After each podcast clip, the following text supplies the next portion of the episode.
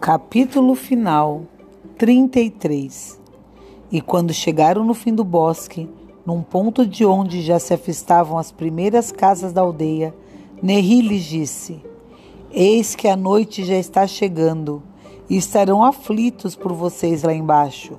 Voltem os dois para casa e, se quiserem, podem vir de vez em quando ao nosso esconderijo nas montanhas podem ficar conosco por algumas horas, ou um dia inteiro, ou mais. E por enquanto, só tomem muito cuidado, por favor, os dois, para não se contaminarem com a doença do desprezo e do deboche. Ao contrário, lentamente procurem curar seus amigos, pelo menos alguns deles, dessas doenças.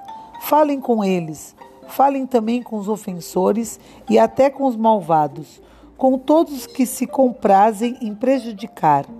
Falem, por favor, com todos os que estiverem dispostos a ouvir.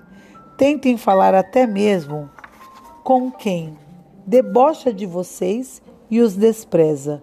Não liguem, continuem tentando dizer mais e mais, até que um dia pode ser que ocorra uma mudança nas almas, e então nós desceremos do monte e quem sabe nascerá em nós um novo coração em todas as criaturas, pessoas, animais e aves, e todos os carnívoros se habituarão a comer carnemônias em vez de caçar, até que possamos também nós, eu e todos os meus amigos, e até Nime, o potro, sair da densidão do bosque e voltar à aldeia, e viver os dias de nossa vida nas casas, pátios, campos, pastos e às margens do rio o meu desejo de vingança ruirá e se soltará de mim como a pele seca de uma cobra, e nós poderemos trabalhar, amar, passear, cantar, brincar e conversar sem devorar e sem sermos devorados,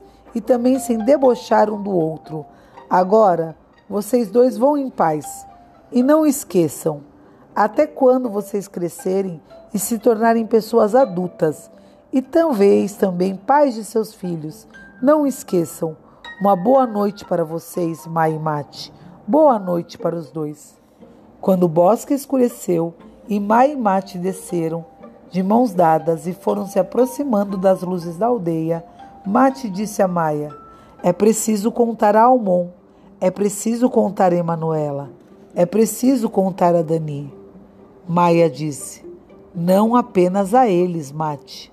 Nós precisaremos contar a todos, a minha mãe, aos velhos, a seus pais, e isso não será fácil para nós. E mate, dirão que nós dois nos contaminamos do relixo. Maia disse: é preciso também encontrar Nime, é preciso resgatá-lo. E Mate disse: amanhã.